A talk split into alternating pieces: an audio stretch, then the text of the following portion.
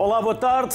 Seja numa viagem rápida ou numa travessia mais longa, na cena mais importante de um filme ou num anúncio memorável, a musa impacta-nos e de várias maneiras. Basta recordar as músicas das nossas vidas. Desde a entrada no casamento, por exemplo, passando por cantar os parabéns, ou pelo fim do namoro, ou até uma inesquecível música e festa de verão. Hoje falamos da importância da música com, com quem melhor nos pode explicá-la. E começo aqui em estúdio para já com Emanuel, Emanuel, intérprete, músico e compositor, e Martim Sousa Tavares, maestro. Antes de mais, aos dois, é um enorme gosto poder receber-vos aqui no Sociedade Civil, até porque é a primeira vez, o Martim já esteve, mas à distância. Emanuel, muito obrigado também, no meio dessa agenda sempre tão preenchida de arranjar tempo para estar aqui connosco e com o Martim, é um porque há uma coisa que o Emanuel não sabe, mas sempre que estiver um jornalista por perto ou um microfone, ele está sempre atento. E eu estava a ouvir a vossa conversa. Hum. Vocês nunca estão em off. nunca estão em on. Sempre, ah, sempre canados. Não é? sempre... já, já viu, já viu, Martim. É assim. E estava aqui a ouvir o Emanuel a dizer que compõe de ouvido? Se consigo compor de mente, sim, sem precisar do instrumento. Como? Porque tenho os sons na cabeça, é simples. Daqui a pouco vamos ter aqui um especialista uh, uh, em neurologia também para nos ajudar a perceber o que é que a música faz ao cérebro. Como assim? Tem tudo na cabeça? Nada não, no papel? Não tenho tudo na cabeça, só que tenho 65 anos e 45 anos de música. E o cérebro vai absorvendo formas técnicas de lidar com os sons. E como compositor, usando os sons para comunicar emoções, nem sempre preciso do instrumento, até porque a maioria das ideias que eu tenho, elas vêm na solidão, a conduzir o carro e os sons começam a brotar e as, e as frases também, as frases que eu quero que comuniquem determinado uh, estado emocional. Mas isso tem a ver com o seu percurso ou mesmo com a forma como começou, Emanuel? Tem a ver com tudo. Primeiro porque, uh, porque me formei em música, portanto, fui professor de guitarra clássica, como, como toda a gente sabe. Não tive a sorte um de ter o Emanuel como professor, porque a única coisa que me ensinava era como tocar flauta. e não foi a melhor forma de me fazer gostar de música. Uh, mas, mas nem é por isso. De facto, o, o conhecimento é importante. O conhecimento técnico é importante para, para qualquer músico. A maioria deles não tem formação, mas seriam ainda melhores se a tivessem. Portanto, isso facilita tudo. Depois vem o ter-se, como diz o povo, nascido para isto ou não. Ou seja, ter talento ou não ter. Porque ser músico ou ser artista em qualquer área não basta querer.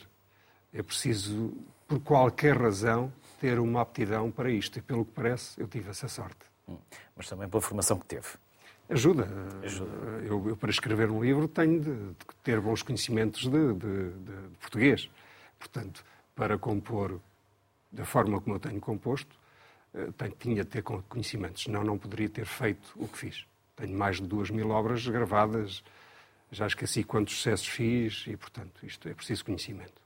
Martim, de cabeça ou pauta? Eu, ou... Uh eu, por acaso, subscrevo tudo o que o Emanuel disse e, na verdade, a história já provou que isto é possível. O Beethoven ficou surdo e não foi por isso que parou de escrever música também. Portanto, de facto, é possível, quando a pessoa tem um conhecimento técnico e íntimo da música, é possível recriá-la na cabeça e quase dispensar o fenómeno da escuta. Deixar a escuta para os outros ou deixar a escuta para um processo final, não é? Em que queremos ouvir como é que soa aquilo que fizemos. E revejo muito nisto. Eu também escrevo, faço arranjos e muitas vezes é em silêncio, a trabalhar diretamente no computador, a fazer esta conjugação matemática dos sons e das notas e das consonâncias e das dissonâncias e daquilo que é a orquestração, não é? Dividir os sons os, pelos instrumentos da orquestra, pela paleta tímbrica que temos. Sinto quase como um pintor, não é? Tenho uma paleta na mão e vou, vou pondo as cores e as pinceladas da forma que, que mais gosto. Mas às vezes, e acho que o Emanuel também há de concordar, às vezes é bom agarrar no instrumento, no caso do Emanuel a guitarra, no meu caso o piano, e andar ali livremente a improvisar, não é? Porque há boas ideias que de repente aparecem assim do nada, não estávamos à procura delas e devemos-las não sei a quem, é uma espécie de espírito ou gênio, o que quisermos, mas muitas vezes como dizia o Picasso, a inspiração é importante, mas quando a inspiração chega, ela tem que me encontrar a trabalhar. De facto. Aliás, eu depois preciso do instrumento, obviamente, Exatamente. até porque preciso de, de, de, de, experienciar a harmonia, não é? Claro. Imagina-se a, a, melodia, automaticamente o tom está na cabeça, não é? Uh, sabemos se é maior, se é menor. Eu, como não tenho ouvido absoluto, preciso depois do, do instrumento para... Uhum. Para confirmar, não é? Exatamente. É isso que claro. eu faço. É muito abstrato para uma pessoa que não é que não é da área da música isto que estamos a dizer? Não, porque a música também é um pouco como vocês, o Emanuel falava desse ato de solidão. A escrita também é um ato de solidão.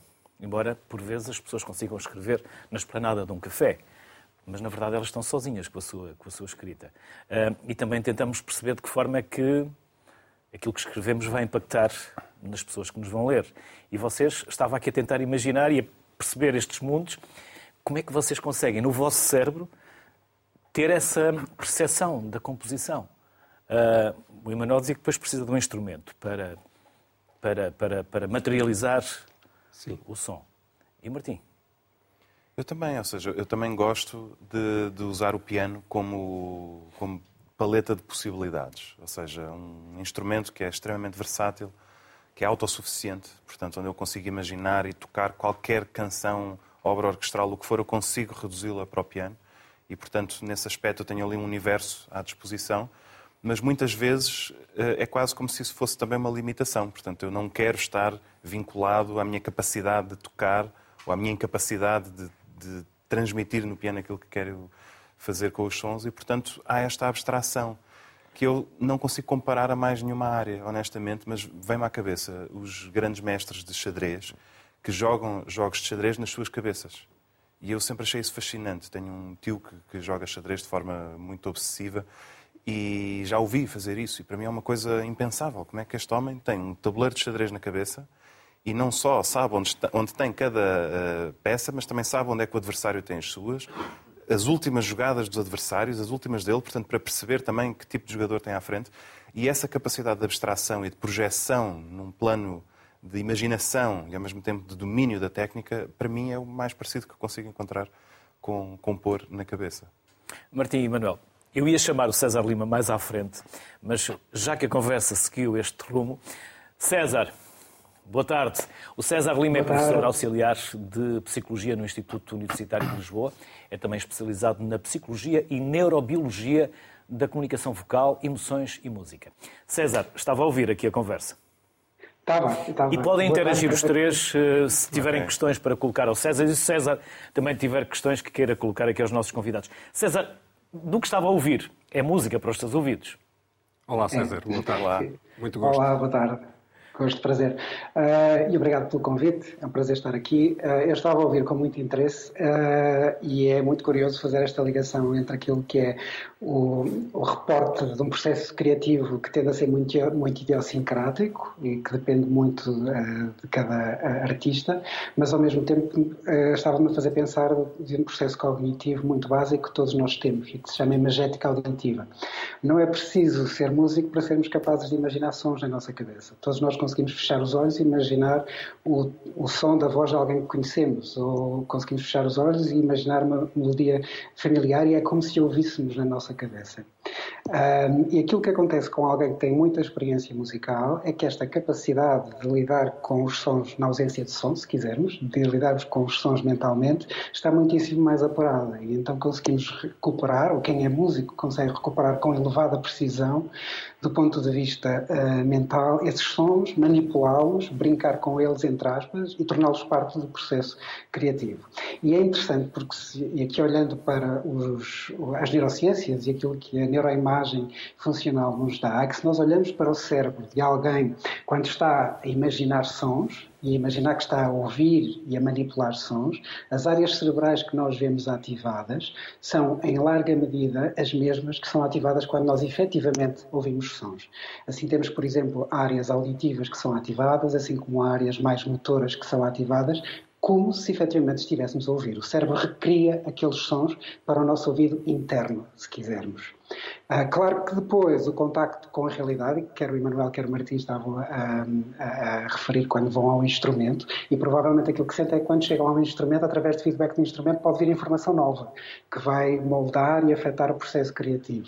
Mas esse processo criativo, efetivamente, pode acontecer na ausência do instrumento na nossa cabeça, porque nós temos esta capacidade de recriar sons na nossa cabeça, capacidade esta que está mais apurada pela experiência uh, musical e que se deve ao facto das áreas cerebrais auditivas e motoras da música estarem a trabalhar como se nós estivéssemos a ouvir. Merece-vos algum comentário, Emanuel? Perfeito. Exatamente. Tem 100%. É ciência a provar aquilo que nós... César, não vai já embora. Nós César, ainda vamos ficar aqui mais um pedaço. Aquilo que nós dissemos, a ciência confirmou. Exato, o nosso, o nosso empirismo. De forma empírica, exatamente. a ciência confirmou. Tem alguma questão que queiram colocar ao César? Eu, por acaso, ia perguntar... É, por exemplo, porque... com a formação. Uma formação, nós... Há pouco o Emanuel estava a falar da, do seu começo, foi professor. Eh, o Martim também, desde o seu início.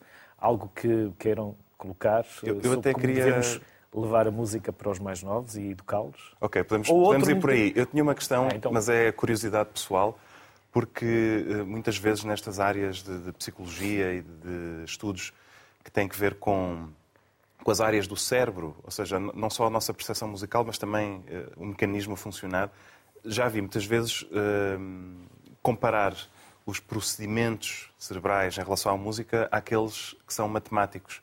E aqui o xadrez também. O xadrez, no fundo, é um grande algoritmo que combina muitas uh, possibilidades.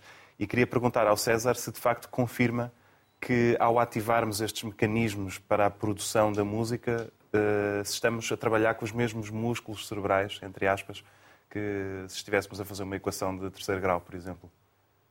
César. Bem, essa é uma, é uma pergunta muito complexa e difícil de responder uh, de forma simples. Eu acho então, que boa há, sorte. Uh... Pode compor há, à vontade, uh... César. Temos tempo. Há alguns elementos comuns, no sentido em que a música é uma ferramenta de comunicação porque tem uma estrutura tem uma estrutura que é gerida por regras, que constrói padrões, padrões sonoros, uh, uh, os quais transmitem significado e transmitem uh, emoções. E nesse sentido, de haver um sistema que comunica através de regras, que cria padrões, nós podemos que tem regularidades, nós podemos encontrar aí paralelos com a matemática, no sentido em que também há padrões, regularidades, uma estrutura regida por regras que são seguidas para um determinado fim. Eu diria que esses são talvez os elementos, uh, do ponto de vista neurocognitivo, que são comuns entre os dois domínios. Depois acredito, e isso já é mais até da música do que propriamente da psicologia, que alguns compositores, eventualmente, são mais estritos do ponto de vista da utilização das regras, enquanto outros são mais gerais. Estou a pensar, por exemplo, em Bach, espero não estar a dizer não era muito grande, que uh, uh, seria mais estrito do ponto de vista da aplicação das regras, quase matemático, enquanto no jazz encontramos estruturas mais, mais livres.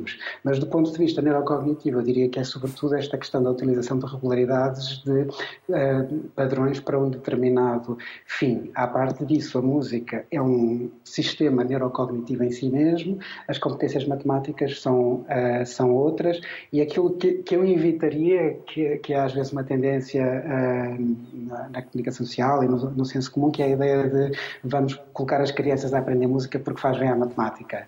E eu diria vamos colocar as crianças a aprender música porque faz bem à música. E a música é um, é, é, é um elemento central da nossa biologia, um elemento central da nossa cultura e merece ser estudada como um fim em si mesmo, não devido aos seus efeitos colaterais ou efeitos secundários noutros domínios, porque também ninguém diz vamos aprender matemática porque faz bem à música. Uhum. Okay. Emanuel, Quer colocar? Eu posso colocar eu uma questão. Está tudo certo. Eu, eu termino este raciocínio. Na realidade, a, a música, a matemática é, é, é, a figura, é pura matemática, não é? Portanto, a nota dá-nos o som, ou a indicação, a posição da figura na pauta dá-nos o som, mas a, o, o, tipo de figura, uma semibreve, uma breve, seja o que for, dá-nos a matemática. E a matemática está em toda a música. E quando eu digo que compõe de cabeça, está em toda eu tenho a, vida, a Na verdade, está mesmo em toda a vida. Eu recordo um tema muito popular e que vendeu 500 mil, 510 mil cópias no verão, que ainda hoje se fala disso, em que a matemática esteve ao serviço dessa música. Ela era suposto, e, foi, e aconteceu, pôr Portugal a dançar, quem gosta da música popular, e, portanto, eu desenvolvi, desenvolvi não, eu escolhi o batimento por minuto certo e escolhi a forma de compor as notas eh, no ritmo certo. Faço um ta ta ta ta ta ta Ele começa no contratempo, termina no contratempo e salienta o contratempo. Isto para Exatamente. levantar o ombro. Portanto, isto é pura matemática. Isto é preciso conhecer, obviamente. Portanto, claro. tudo o que o nosso parceiro de, de conversa estava a dizer corresponde posso, plenamente. Posso, posso, posso comentar? Claro que sim, César. Sim, César. Uh, eu ia responder porque o, o Emanuel estava a aludir a um elemento central da música, que é a questão rítmica. E isso faz-me pensar, se quisermos discutir no impacto. Convém que seja simples, César, para que não sejamos uh, incomodados ou sejamos surpreendidos. Depende do objetivo. Um ritmo Exatamente. simples tem, tem, uma, tem uma vantagem muito grande, que é o que nos, o nosso cérebro é preditivo, está constantemente a tentar prever aquilo que vai acontecer a seguir. E sempre que essa predição bate certo, nós recebemos uma espécie de reforço, que é no sentido do nosso cérebro estava certo, e isso dá-nos prazer. E uma estrutura rítmica simples vai ter essa componente de, uh, por um lado, nos permitir predizer aquilo que vai acontecer e, nesse sentido, facilitar o trabalho, se quisermos, ao nosso cérebro. Mas voltando aqui atrás uh, ao efeito da música no cérebro, um aspecto distintivo objetivo da música é a ligação do som ao movimento.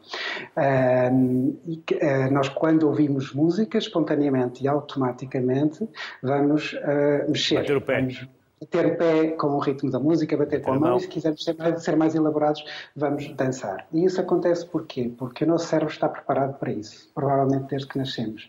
Nós temos as áreas auditivas, que são do córtex auditivo, que são responsáveis pela descodificação de sons e por extrair significado uh, dos sons, e temos as áreas motoras, que são responsáveis pelo movimento, e elas estão extremamente interligadas. E a música tem um acesso privilegiado a esta interligação, a esta comunicação entre a informação auditiva e a informação motora que nos coloca a, a mexer. É interessante que isso explica, que explica porque é que desde muito cedo, aos poucos meses de idade, as crianças mexem no corpo em resposta aos ritmos da música e isso está associado a manifestações de prazer, portanto, uh, está associado a algo que é emocionalmente positivo e explica também que se nós colocarmos um adulto numa máquina de ressonância magnética, que ela não é propriamente um espaço uh, muito prazeroso onde nos dê vontade de dançar, mas é um espaço onde efetivamente nós temos de virar a pessoa para não se mexer de todo e se nós apresentarmos uma música com uma estrutura rítmica um, muito clara, nós vamos ver ativações cerebrais não só nas áreas auditivas, mas também nas áreas motoras.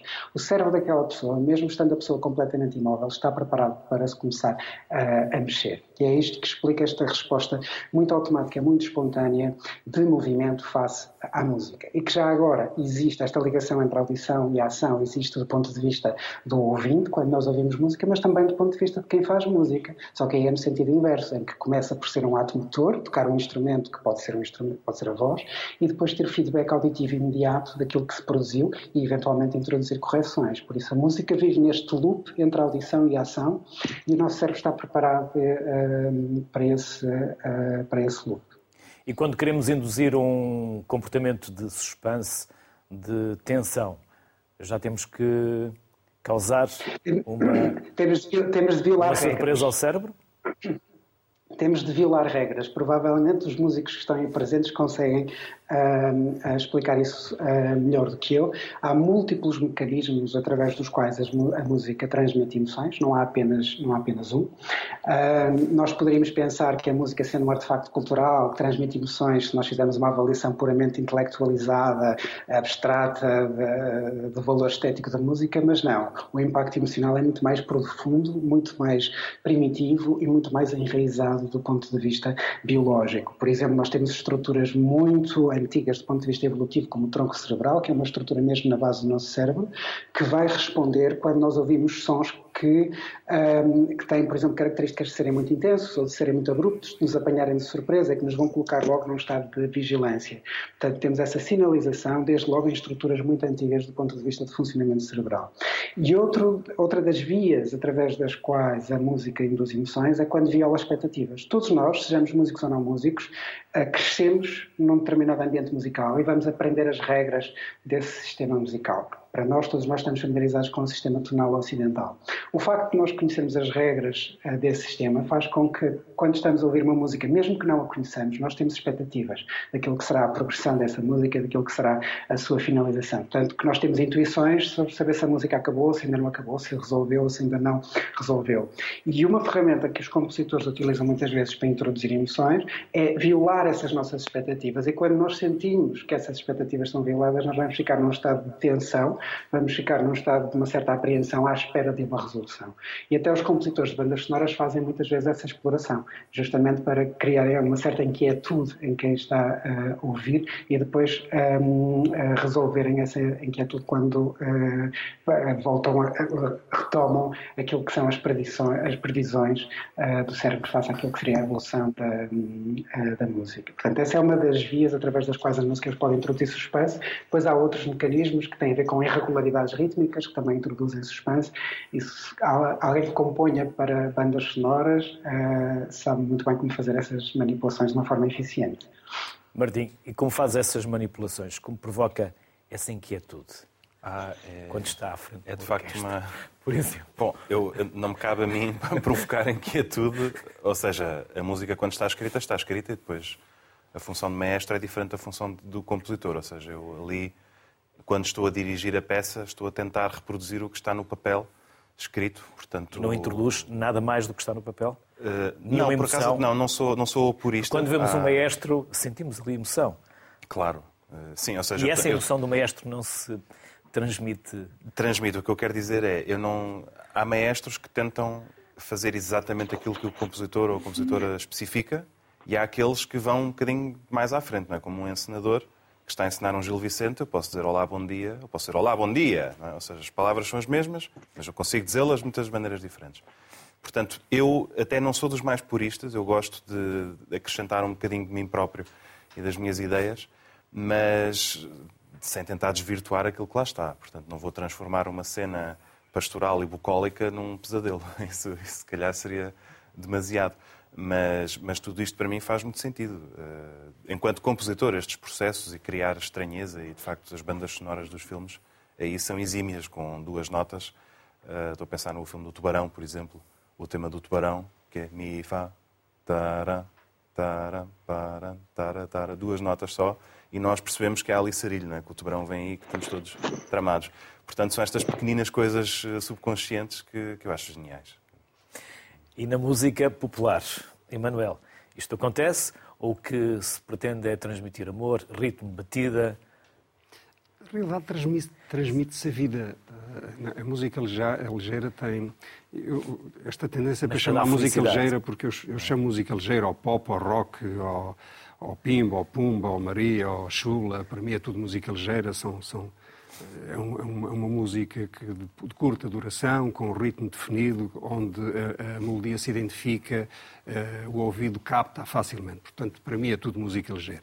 Tem não sei quantos títulos, as pessoas complicam tudo, uma coisa que para mim é muito simples. Uh, a minha função como compositor, uma vez assumida, e porque faz parte da minha cultura, porque nasci numa aldeia e a música popular era, era muito, é era muito para quem não sabe, Aonde, se ninguém... Eu nasci em Covas de Douro, nasci em Trás-os-Montes, vim com 10 anos para Lisboa e fiz o percurso que se fazia dos homens e mulheres de há 65 anos num país que não tinha nada.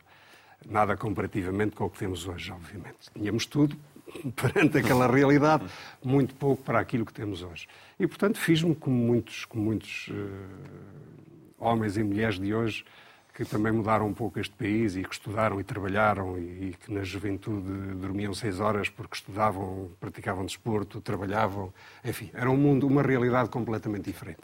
E no meio dessa realidade fiz-me como, como profissional da música e, portanto, absorvi duas culturas, a cultura urbana e a cultura popular, eh, o que me facilitou porque uma vez canalizado para a música eh, popular, Fui levado como orquestradora, curiosamente, porque no, no, final dos anos 90 foi chamado para orquestrar eh, Marco Paulo, Canta Branca Flor, enfim, uma série de estrelas da, da, época, e pelo que parece foi bem sucedido.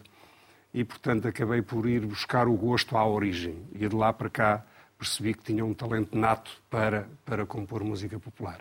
E o que, o que acontece na música popular, agora depois deste contexto, é que nós temos de comunicar as vivências das pessoas. Se um camionista vai daqui para Paris, faz 1800 km, vai e vem, demora uma semana, fica uma semana fora da família.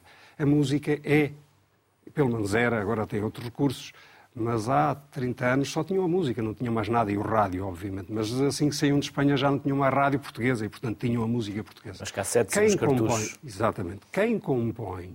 Já ninguém se lembra dos cartuchos. Tem de saber que sons e que palavras têm de estar ali para fazer companhia ao senhor. E o que é que o senhor vai pensar? Vai lembrar-se dos filhos, da mulher, e de uma coisas, e tem de se manter animado, tem de se manter acordado. Na altura podiam conduzir 8 ou 12 horas por dia, não eram 4 como agora. Percebem o que eu quero dizer? Ou seja, eu quando compunha, tinha de ter a capacidade de passar para a música esta realidade. Assim como um casal de apaixonados que gosta da música da vida deles e, e que fazem filhinhos a ouvir a música, uh, assim como quem vai para um bailarico e precisa ter vontade para dançar, tudo tem de estar na música. A música que se faz dentro deste género de música ligeira não exige que a pessoa pense muito. Quem tem de pensar é o compositor. O compositor é que tem de ter talento de colocar na música tudo. E ainda por cima, de uma forma simples. Tem de ser um puzzle simples, não pode ser complexo. É, o que atrapalha. Okay? Porque poderemos falar sobre isso, porque fazer música complexa para quem tem bases é, é mais fácil. Claramente digo, eu sei que muita gente vai ficar ofendida com aquilo que eu estou a dizer, mas é mais fácil. Portanto, neste género de música é preciso ter este enquadramento mental, este conhecimento e a sorte de ter a capacidade de, de comunicar desta forma. César, a música é um link para as nossas memórias, para as nossas vivências e para as nossas realidades? Claramente. Aliás, esse, eu diria que esse é um dos mecanismos uh, principais através dos quais a música transmite emoções. Como eu disse há um bocadinho, há, há, múltiplos mecanismos e um deles é que a música é uma etiqueta emocional da nossa vida, no sentido em que nós associamos. A, a música está presente desde antes do nascimento até aos rituais fúnebres e passa pelas múltiplas fases da, eh, da, da nossa vida, desde as canções de embalar até a música em grupo na escola como instrumento de socialização, até a música na adolescência como construção da identidade idade, até aos concertos que assistimos na idade adulta, em múltiplos contextos. E sendo a música uma espécie de banda sonora da nossa vida, ela vai estando associada às nossas memórias. E depois é, é, é um meio é, privilegiado de aceder justamente a essas memórias. Se nós vamos ouvir essa música muito é, mais, mais tarde, é, vamos automaticamente ativar a memória que lhe está associada e com essa memória vem a experiência emocional que é ali recriada. Aquela ideia de recordar é viver, é, em certa medida é verdade, porque nós quando evocamos a memória não evocamos apenas a descrição fria daquilo que foi a vivência, mas evocamos aquilo que foi a própria experiência emocional. Experiência emocional essa que tem muitas vezes associada à música. E aí, do ponto de vista cerebral, se quisermos voltar aqui às neurociências, já não estamos a falar dessas estruturas mais primitivas do tronco cerebral que eu falava há bocadinho, mas estamos a falar de estruturas associadas justamente à criação de memórias, consolidação de memórias, como o hipocampo, eh, que depois está uh, associado à amígdala, que é uma estrutura mais relacionada com o próprio processamento emocional e que vai criar estas memórias emocionais que depois se armazenam em diferentes regiões do nosso cérebro e que podem ser recuperadas a diferentes uh, momentos. Por isso é que depois todos nós gostamos de ouvir canções da nossa adolescência ou canções que marcaram um determinado acontecimento porque nos transportam no tempo para, mesmo para esse acontecimento. E, aliás, eh, há até testemunhos interessantes de pessoas já muito mais velhas, até já com declínio cognitivo, até uh, com, com demência, que dificilmente têm acesso a memórias de um ponto de vista explícito e declarativo, mas chegam lá através da música, como se a música fosse uma espécie de autoestrada de via verde para essas memórias que são ativadas por essa via emocional. Eu posso, posso, sim, fazer, sim, claro posso fazer uma pergunta ao César? Eu tive uma experiência muito interessante há uns anos atrás em que uma senhora uh, me aborda, porque esteve 12 dias em coma, estava no hospital, no corredor estava um, um, um televisor ligado, eu ter, estaria num, num, qualquer programa e cantei uma canção que ela gostava e ela desperta para a vida. Ou seja, quando toda a gente já pensava que a senhora tinha falecido, a senhora vem e, e tem a recordação que foi aquela música que a leva à vida e a faz despertar. Isto faz algum sentido? Bem, uh, com base numa informação tão limitada, é difícil fazer uma avaliação porque se remete já para os estados de consciência e precisaríamos saber exatamente qual receptiva que estaria essa pessoa efetivamente a material auditivo. Mas Porque era a canção que, que ela mais gostava na vida, era isso que eu quero dizer. Era a canção com quem ela se identificava e ouvia, digamos, quase todos os dias. Ou seja, ela estaria claro. supostamente num estado em que conseguia receber sons. Sim, pelo que parece. Aparentemente, aparentemente. que se do ponto de vista uh, subjetivo uh, essa experiência foi significativa para essa pessoa, isso tem um, um valor uh, grande em si mesmo. E agora, efetivamente, aquilo que está muito bem estabelecido é essa saliência emocional que nós associamos às canções de que gostamos e que depois tem uma série de, de efeitos da ativação de memória, da ativação de respostas positivas de prazer, de sensações de bem-estar e que são positivas para, para as pessoas. Por isso é que há músicas que nós gostamos e outras que não gostamos e não sabemos porque é que não gostamos das que não gostamos. Porque elas refletem experiências que tivemos no passado, por exemplo? Em alguns casos, sim. Eu diria que é difícil uh, generalizar. Aí já falamos, já, já, nos remete para a questão das preferências musicais, que são altamente uh, diversas. Nós sabemos que há formas de compor que vão agradar a muita gente, há outras formas de compor que são mais dirigidas a nichos e há pessoas que, por diversas razões, desde fatores experienciais, fatores de personalidade, contacto com a música ao longo do tempo, vão tender a gostar e ouvir mais um determinado tipo de música uh, e menos outro, a gostar mais de um tipo de música e menos de outro. Em alguns casos, alguma música que nós não gostemos pode ter estado numa memória que nós nem sequer tínhamos consciência que por alguma razão foi negativa, mas noutros casos pode ter simplesmente a ver que, que o facto de podemos ter pouca familiaridade com aquele tipo de música, podemos não ter sido expostos uh, ao longo do tempo àquele tipo de música e isso faz com que não gostemos uh, particularmente. Por exemplo, durante muito tempo, eu não sei se ainda é assim, e talvez o, Martim consiga uh, responder a isso, a música clássica contemporânea encontrou e talvez ainda encontre alguma resistência no, no, no público mais, mais, mais alargado. E que as pessoas podem dizer, eu não gosto, mas eu não sei porquê. E provavelmente eu não sei porquê, porque as pessoas talvez não estejam familiarizadas com aquele modo de composição. E ao não estarem familiarizadas, o cérebro dela tem dificuldade em prever, em, prever, em conhecer as regras daquela composição. E por isso é como se as pessoas se sentissem perdidas sem estrutura na, naquela música. Por isso também muitas vezes as pessoas dizem eu não gosto e não sei porquê, diz respeito a, a não terem consciência dos próprios processos que estão subjacentes a nós gostarmos ou não de, um determinado, de uma determinada música. Martim ficou pensativo. Hum. Uh, Pode ser sim. isso? a pouca educação, o pouco contacto que nós temos com a música clássica? Eu acho que o que o César está a dizer é verdade e também creio que já o comprovei eh, eu próprio em algumas experiências, muito empíricas, é certo, mas eu creio que há, há, boas, há músicas que são boas portas de entrada e há músicas que são bons pontos de chegada e não devem ser confundidas uma coisa com a outra, porque, como o César dizia bem, gostar de uma música é como gostar de certa comida, tem que ver com habituação, com enraizamento cultural se eu agora for dar a uma criança de 5 anos portuguesa comida que comem as crianças na Coreia do Sul, aos 5 anos, se calhar não vai gostar nada. Mas porque é que uma criança gosta e outra não? É cultural, é familiar, é, é tudo isso. Portanto, não quer dizer que seja impossível a criança portuguesa gostar da comida coreana. Tem que ser visto como um ponto de chegada. E muitas vezes, em relação àquilo que o César diz da música contemporânea, quando o César diz isto, está claramente a pensar naquela vanguarda dos anos 50, 60, 70, muito intelectual, muito difícil de ouvir, que era uma, uma resposta antiburguesa de, de compositores radicais que quase que não queriam ser compreendidos. A vitória deles era precisamente a incompreensão por parte do público. É possível gostar dessa música, mas ela tem que ser vista como um ponto de chegada, tem que ser feito um caminho intelectual e de habituação, de ganhar uma familiaridade com ela, até ao ponto de aquilo fazer sentido. Porque, de facto, ela só faz sentido enquanto grande puzzle uh, intelectual. É como olhar para uma pintura surrealista. Se calhar não é um bom primeiro, primeiro passo a dar. Se calhar podemos começar a olhar para a pintura do Renascimento, perceber a perfeição na representação da forma e depois como é que a partir dali as cores se vão emancipar e a representação da figura humana e tudo isso, até chegar a um Salvador Dali, que pode ser um pesadelo para quem nunca tenha visto uma pintura. Portanto, eu acho que tudo tem que ver com o contexto, com o caminho que fizemos e honestamente também com o espírito aberto que temos ou não. Eh, eu gosto muito de todas as músicas, acho que o Emanuel concordará comigo só há dois géneros de música, que é a boa e a má.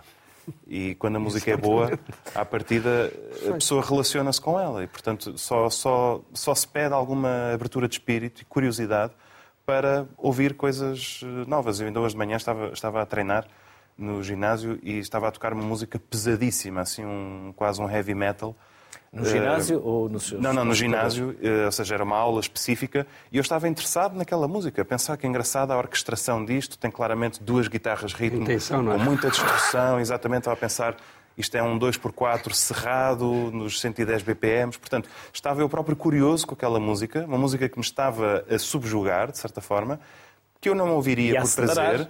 Sim, mas, mas eu estava, estava curioso e interessado. Ou seja, eu tinha as ferramentas para chegar àquela música. Eu, eu, eu acho que o princípio deve ser este. A melhor música é aquela que nos dá prazer. Que nós gostamos.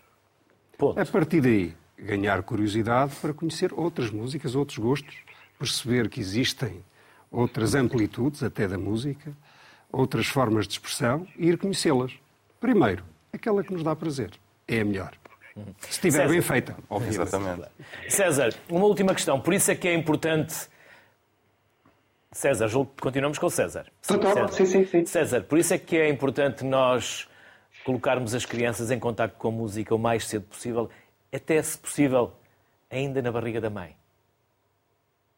Uh, sim, mas deixa-me aqui só dar um passo atrás, porque quer Martim, quer Emanuel focaram num aspecto muito interessante que até está relacionado com a nossa investigação, que é uh, o ponto-chave é a abertura à experiência, uh, que é um dos traços de personalidade que, que, que, variam entre as pessoas, é considerado um dos cinco grandes traços de personalidade. Há pessoas que tendem a ser mais abertas a coisas novas e outras que tendem a ser mais conservadoras, têm mais dificuldade a coisas novas.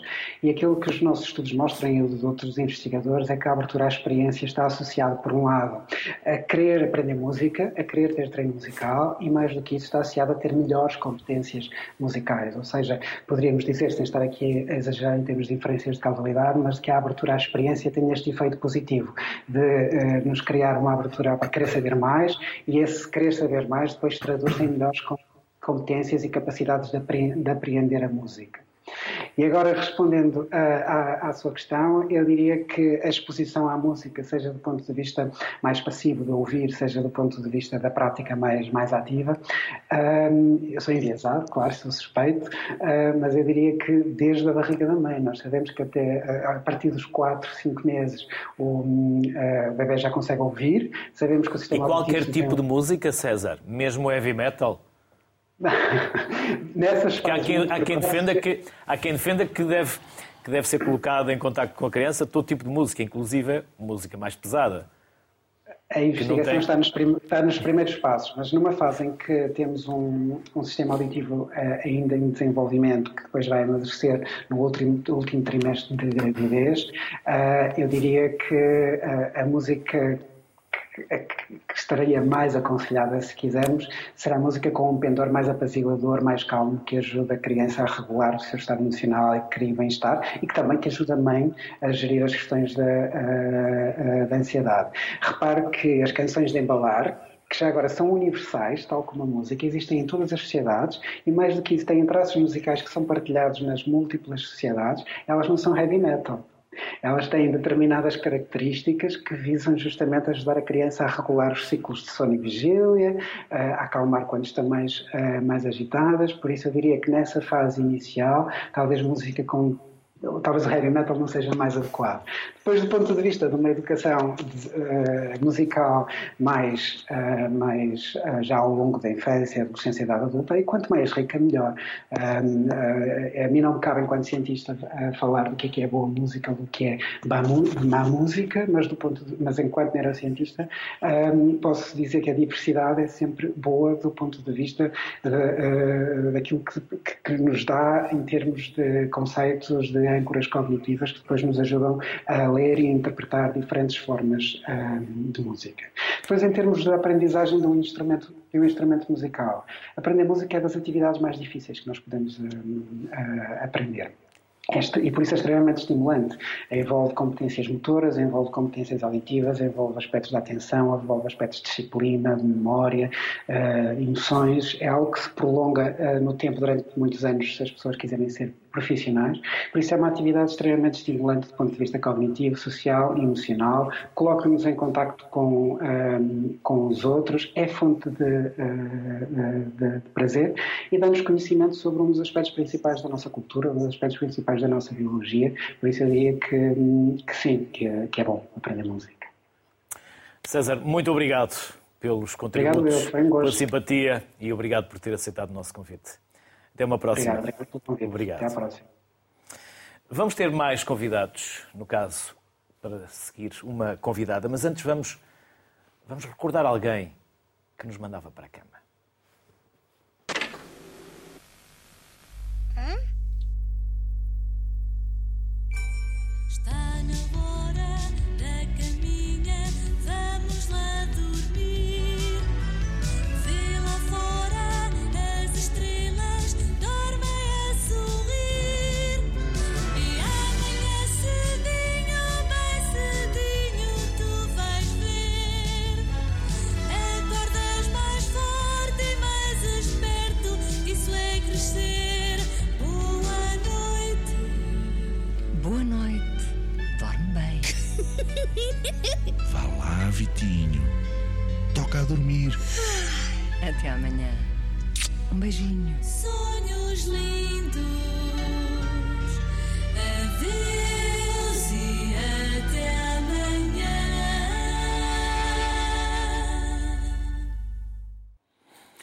Olá, Isabel.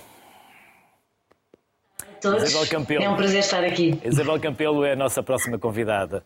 É cantora vocal, coach e investigadora e a voz de Vitinho. Isabel, marcou uma geração.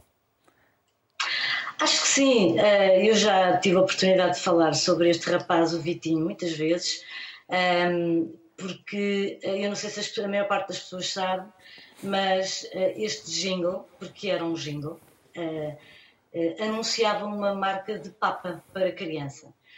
E, portanto, na altura em que eu gravei o Vitinho, eu atribuo-lhe a importância de mais um trabalho para o qual eu fui contactada.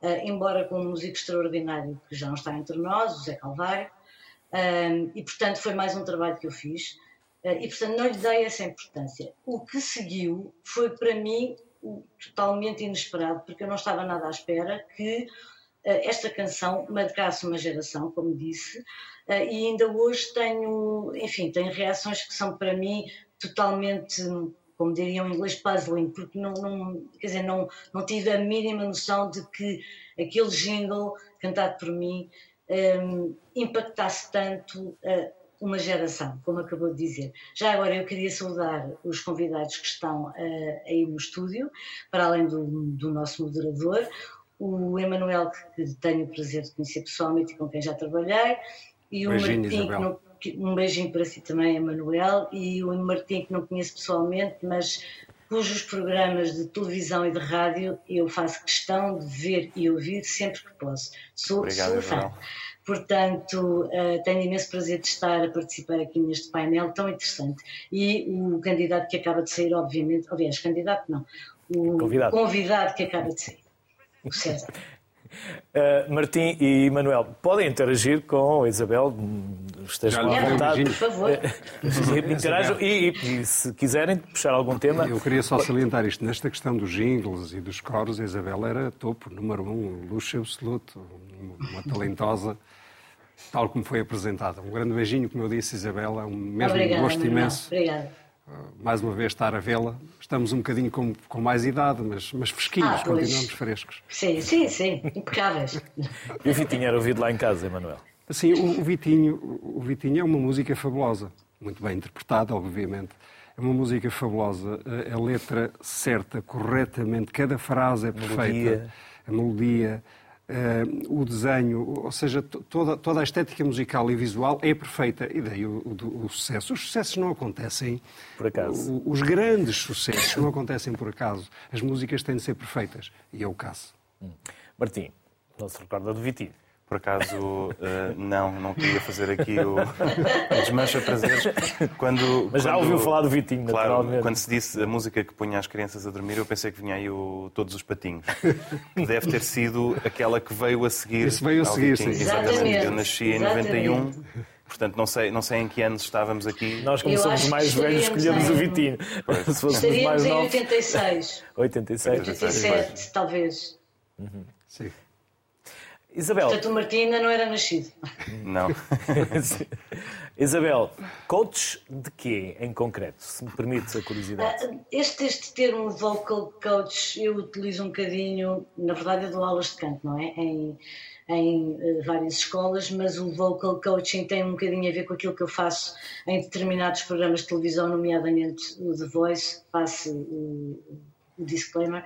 Um, e, portanto, é, o que é que é? No fundo, é ajudar, concretamente naquela circunstância, os concorrentes um, lidarem o melhor possível, não só com a voz, mas para isso há pouco tempo, mas sobretudo com as canções que são escolhidas para eles cantarem.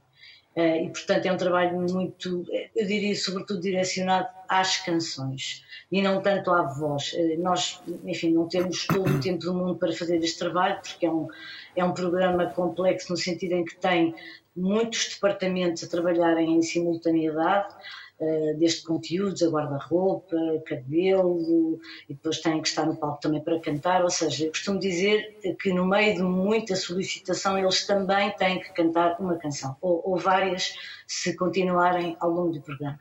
E, portanto, dentro do tempo limitado que temos, nós tentamos ajudar o mais possível os, os concorrentes a conhecerem um pouco melhor a sua voz e a lidarem bem com as escolhas, não só que eles fazem, como que depois, ao longo do programa, os mentores fazem para eles. Para além de coach vocal, também é investigadora. Investigadora em quê, Isabel?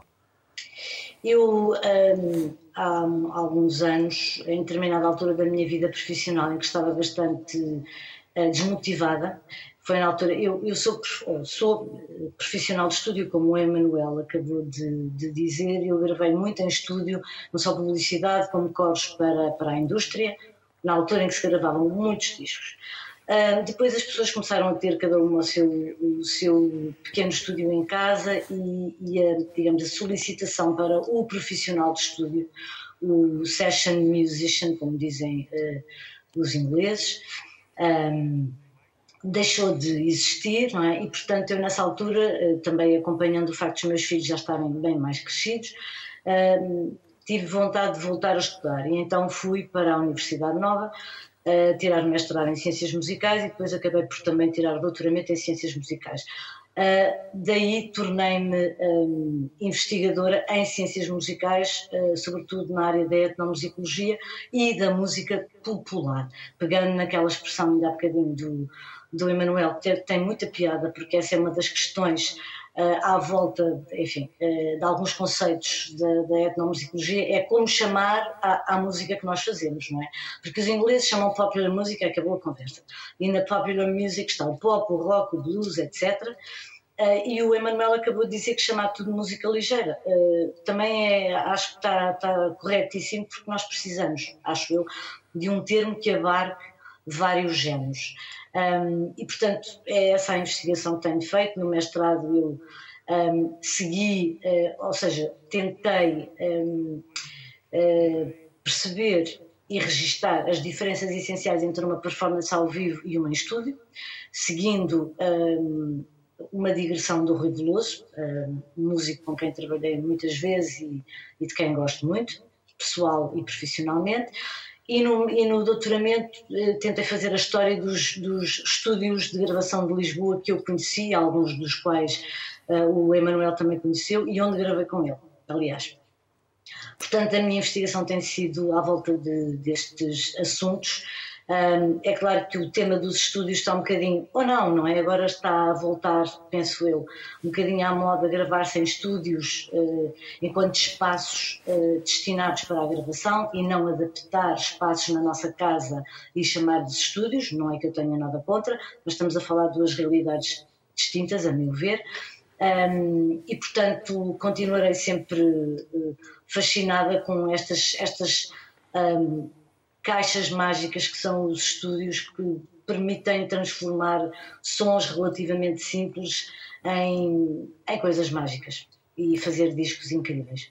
Isabel, não atraso mais porque sei que tem um compromisso e já Muito estamos obrigada. uns minutos para lá da hora que tínhamos combinado por isso, Isabel. Muito obrigado.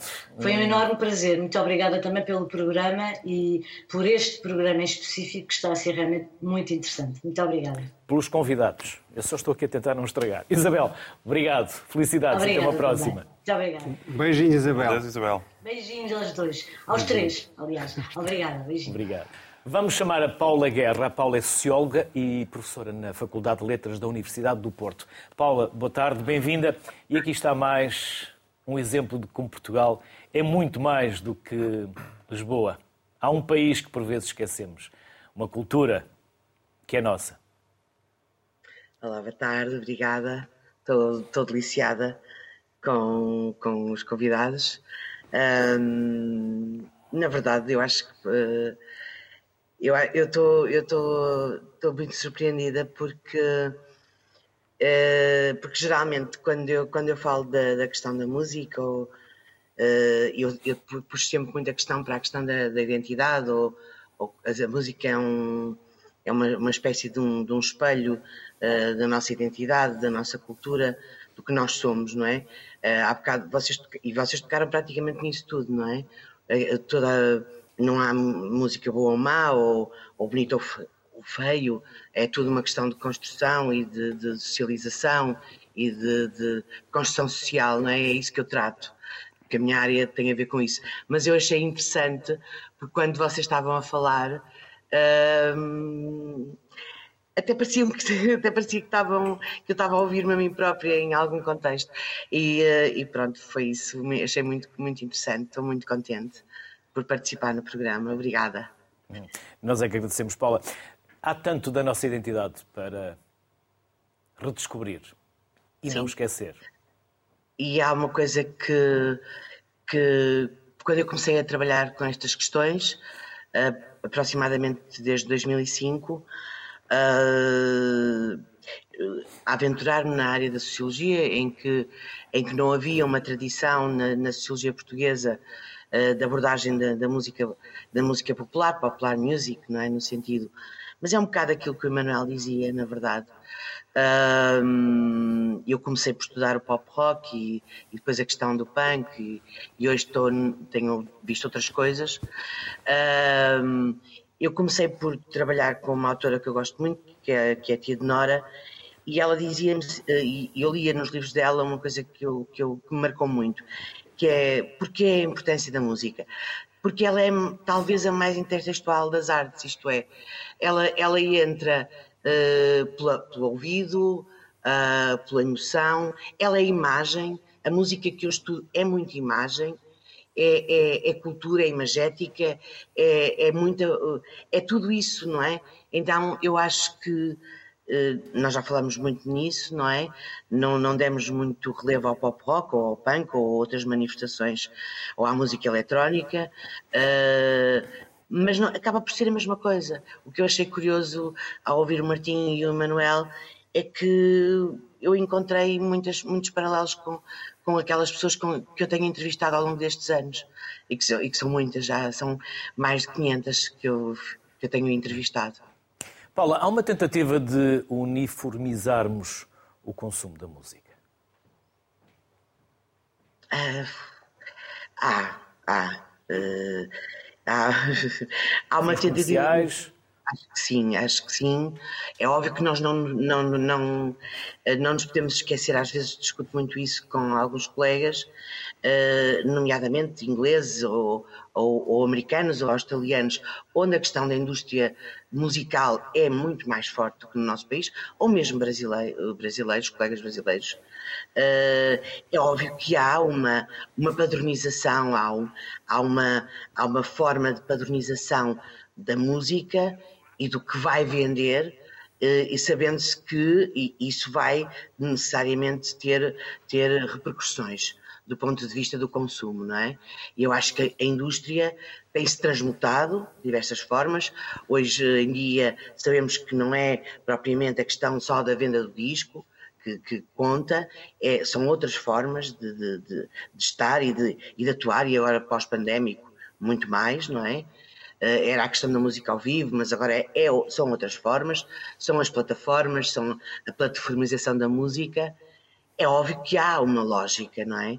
Eh, mas, mas eh, ao mesmo tempo, este, este capitalismo avançado em que nós vivemos permite essa ideia da- de uma certa uniformização, mas também ao mesmo tempo tem permitido a tal diferenciação em que cada vez mais nós assistimos a, a várias coisas, a, a, várias a diferenciações várias, a coisas várias, eh, a- a uma pluralidade de coisas.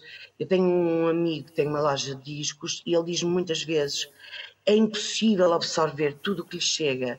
Uh, e, portanto, isso também denota que essa coisa da diferença também cada vez mais é algo que a máquina gosta da diferença. Uh, e, e a diferença também vai vendendo, não é?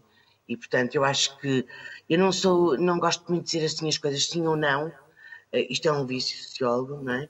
A ideia é ter, eu acho que também vivemos numa lógica de aposta na diferença como forma também de vender e como forma de, de, de, de- de implantação dessa indústria, não é? Paula, obrigado. As maiores Obrigada. felicidades e pela simpatia em aceitar o nosso convite. Muito obrigada. Um gosto, Paula. Boa tarde. Martim obrigada. e Manuel, eu vou acabar este programa frustrado, porque este programa merecia duas ou três horas. Quem sabe se um destes dias, dentro das vossas agendas apertadas, podemos cá voltar para falar mais, porque tanto há para falar de música. Mas gostava de saber, num minuto, que é basicamente o que nos reserva para cada um, o que é que estão a fazer neste momento, se é que temos hum, essa autoridade para ser curiosos a esse ponto. Claro. O que é que vem aí? Começo Martim eu ou começa o Manuel? Pode ser para Martim. Uh, bom, eu, eu faço algumas coisas, a minha vida é um bocadinho esquizofrénica, mas diria que na agenda imediata tenho um concerto com a Orquestra do Algarve, de que sou maestro titular, outros em preparação com a Orquestra Sem Fronteiras, de que sou também fundador e diretor, e pelo meio vou fazendo os meus programas de rádio, uh, de que já tive aqui notícia de que há ouvintes, pelo menos para eles, por acaso vou, vou gravar um hoje mesmo. Escrevo também... Já com- agora, onde? Passa Na- quando? na Rádio Pode promover à vontade. Aqui Pronto, nós não é- temos ok. produtos com concorrência nem com marcas. Pronto, é um, é um podcast, na verdade, chama-se Encontro com a Beleza. É, é o podcast mais ouvido na categoria de música em Portugal. São 15 minutos semanais em que eu escolho um tema e vou atrás dele. E hoje, por exemplo, é o Insólito de Charlie Chaplin, compositor, porque ele também escrevia a banda sonora dos seus filmes. Portanto, coisas que, que me apetecem. E por isso é um bocadinho tudo isto. Também tenho uns arranjos em mãos para, para fazer, de alguma música ligeira. Portanto, quem sabe, fica aqui a porta aberta. Teria o maior gosto nisso. Portanto, Eu também, eu também, Martim. Vamos Passo, pensar nisso. e assim passo a bola para o, para o Emanuel. Temos de falar. Temos de falar. Mas aqui somos um ponto de encontro. Não, e para terminar, é é curioso, eu estava, estava a ouvir o Martim e eu vou ter um encontro de palestra com, com um encontro de bandas do Conselho de Oeiras. Vamos reunir todos os músicos. Quando? Uh, não está marcado, depende da minha agenda e ela é bem complicada, enfim, já termino isso. Mas estava a pensar, e por que não compor, uh, com base nesta chamada música ligeira, e depois passar-lhe a bola e o Martim desenvolver neste conceito. Eu, eu componho a música do princípio ao fim, fazemos um. Não será uma sinfonia, mas uma música não será tão ligeira assim. Eh, de 10 minutos, por exemplo, passo-lhe a bola, faço-lhe as pautas, se quiser, já não escrevo há uns, há uns 25 anos, mas quem é comandado de bicicleta, Claro. portanto. E, e, e por que não, faz- não fazemos uma coisa destas Acho, juntos, acho uma ótima ideia. É? Eu, eu gosto muito e digo mais que tenho um dos meus sonhos é fazer um concerto a dirigir uh, música ligeira, como, como havia antigamente. A própria RTP aqui tinha orquestra uh, de, de estúdio de televisão, uma orquestra ligeira, que acompanhava desde a Amália até os nossos candidatos do Festival da Canção e tudo mais. E é um nicho de mercado que parece que desapareceu. A música ligeira, entretanto, também foi para outras sonoridades. A orquestra está mais num lado clássico. E eu adorava resgatar isso. Ainda agora, semana passada, fiz um, um arranjo orquestral para uma música do Paulo Carvalho, Flor Sem Tempo, para, para servir de genérico a uma novela que, que estreia agora. E cada vez que meto as mãos neste material, dou-me conta do, do imenso prazer que é dar esta roupagem orquestral a música que está bem feita e que não foi pensada nisto. Está Portanto, combinado. Está, está selado. Amanhã vou, vou fazer uma Pronto. chamada a quem devo Pronto. para pormos esse projeto em, em andamento. Isto ficou, ficou documentado. Portanto, Fica registado. E se- Lá teremos de vir outra vez falar disto. é verdade. E se esta dupla estiver disponível para que seja uma dupla de três, contem com a sociedade civil para aquilo que vocês entenderem que podemos ajudar a promover. A RTP também tem um coro que já foi utilizado. E canta nesse alguns- coro? Eu não canto. Eu, a minha voz é mais para escrever à máquina, como se costumava dizer. Mas ah, temos um coro, que é o coro da Casa Pessoal, que já foi também aproveitado e selecionados alguns elementos para alguns espetáculos eh, que a RTP produziu. Por isso, Sintam-se à vontade. É mais um recurso. Vamos Estamos embora. ao vosso dispor, por, isso essa dupla, se quiserem, pode transformar-se numa dupla de três e teremos todo o gosto em ajudar eh, e promover e divulgar e até participar, quem sabe, fazendo lá um programa depois, quando tiver essa agenda definida, quando tiverem essa marca eh, no tempo referenciada, disponham e se tiverem essa amabilidade e se acharem que merecemos, Vamos a isso. estamos ao vosso, ao vosso dispor. Por isso, como dizia o Martim, só há dois tipos de música, a boa e a má, e como dizia o Manuel, que as pessoas gostem e que sejam felizes, porque música nascemos é para aquela ser que nos felizes, dá prazer e, que é a capa do seu livro. e numera- é? sim, nascemos para ser felizes. sim. Nascemos para ser felizes. Ainda está à venda esse livro? Suponho que já não, depois de 4 ou 5 anos, é natural. Esgotou. É natural, é natural. Quem sabe nesse Não sei. espetáculo se não há uma reedição do livro, por exemplo. Fica só uma sugestão. Quem, quem sabe? Quem sabe? Quem sabe? Quem sabe? Obrigado aos dois. Foi Obrigado. um gosto enorme. Foi, foi um gosto imenso. Já agora, só para terminar, no dia 5 de março vou estar no Olimpiá, a um concerto muito importante. Vou homenagear eh, um dos suportes da minha carreira, que são os, os nossos compatriotas imigrantes. E, portanto, fica aqui o convite para quem está em Paris e arredores apareçam no concerto. Fica essa promoção, essa E foi um divulgação. gosto estar aqui. Para nós foi um gosto e uma honra poder receber-vos aqui. Um privilégio Obrigado. mesmo, Obrigado. diria. Muito obrigado aos dois. A música é companheira de tristezas e alegrias. É, na verdade, uma grande companheira de vida. Bons sons, boas harmonias, energias positivas. Até amanhã.